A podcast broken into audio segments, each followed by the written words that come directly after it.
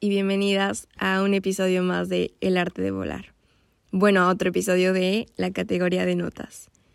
Hoy es martes y estoy grabando esta notita desde Roma y no por eso la verdad se llama de esta forma. Todo tiene una explicación. Y bueno, para ser más específica, estoy grabando esto en un cuarto de hotel debajo de las cobijas para evitar el eco desde mi teléfono. Entonces, a ver qué tal sale, ya me darán su feedback. Pero bueno, la verdad es que este tema lo elegí y lo planeé desde antes y después surgieron mil cosas que sin querer ni planearlo, pues hoy terminamos en Roma, así que solo es un plus para el título y parte de la aventura. La verdad es que lo que quería contarles con esta nota es lo increíble y fascinante que puede llegar a ser la comunicación humana y su importancia en general la importancia de los idiomas. Digo esto porque, a ver, eh, considero que aprender idiomas debe ser algo esencial en la vida de una persona. Y más en esta realidad tan compleja y hasta cierto punto desesperante que nos está tocando vivir a nosotros como generación y pues las generaciones que vienen.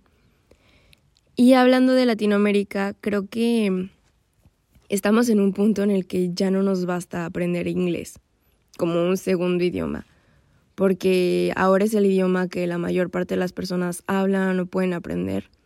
Entonces, pues los países en sí adoptan esta lengua como una segunda para la comunicación con otras personas de diferentes países, de diferentes culturas. Entonces, cuando buscas un trabajo en este punto de la vida, ya no, te piden inglés obligatorio. Te piden tener otro idioma y lo ven como un plus. Y creo que, bueno, sinceramente creo que varias personas hemos tenido la fortuna o el privilegio de aprender otros idiomas, mm, además de la lengua materna, desde pequeños o más jóvenes.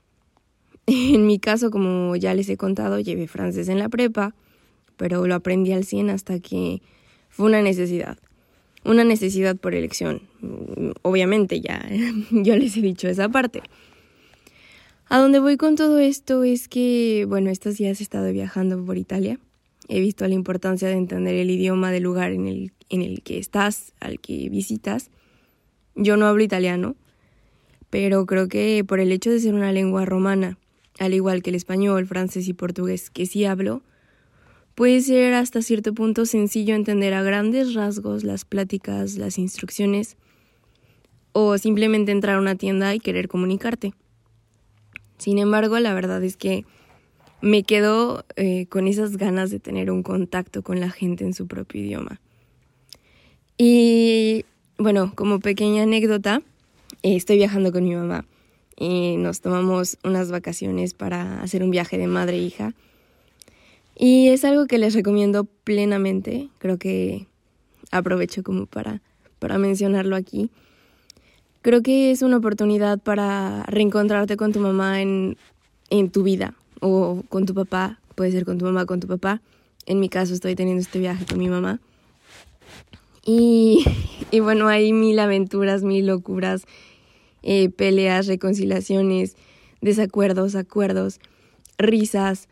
Y siento que es, es algo que se tiene que vivir y es algo que, que te llena el corazón y te, y te trae como que una luz extra en tu día a día y sobre todo pues van a ser recuerdos que, que tendrás toda la vida, además de obviamente las fotos que, que tendrán para acordarse de todo lo que vivieron juntas, ¿no?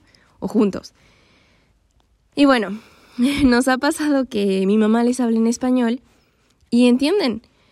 Y creo que todo esto viene del hecho que la comunicación y las relaciones humanas pues se abren paso.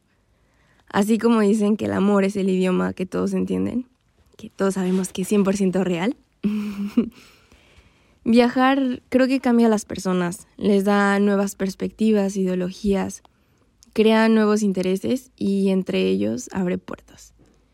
Como tip, creo que al viajar a otro país puedo decirles que aprender al menos las palabras básicas del lugar debe ser algo indispensable. No solo por ustedes, o sea, sí por ustedes, pero también por las personas con las que se topan. Creo que pues estamos de acuerdo que siempre se aprecia el esfuerzo que otra persona hace para comunicarse contigo en tu mismo idioma, o sea, bueno, en tu propio idioma. Un gracias, por favor, o ciertas palabras de uso diario, pues nunca están de más. Y como anécdota de esta aventura de cómo llegamos a Roma, ah, pues ahora les voy a decir. Para eso tienen que saber que Roma no lo teníamos en la lista ni era un destino que fuéramos a visitar, porque es un lugar que queremos visitar con mi papá y con mi esposo. Y como otro tip, desde mi punto de vista, si tienen pensado ir a Pisa, un día es más que suficiente. Empezando el día a las 8 de la mañana, a las 4 ya están súper libres. Nosotras teníamos un, boleto a partir de las 9 de la mañana, que era para visitar todas las atracciones turísticas. Y bueno, a las doce y media, más o menos, ya estábamos sentadas en el restaurante comiendo ya estábamos libres, habíamos recorrido todo. Entonces, bueno, en sí estábamos en Pisa y teníamos el tren a las 2 de la mañana para ir a Nápoles y de ahí a Sorrento. Pero cuando llegamos a Pisa, vimos que la estación pues no se veía tan segura.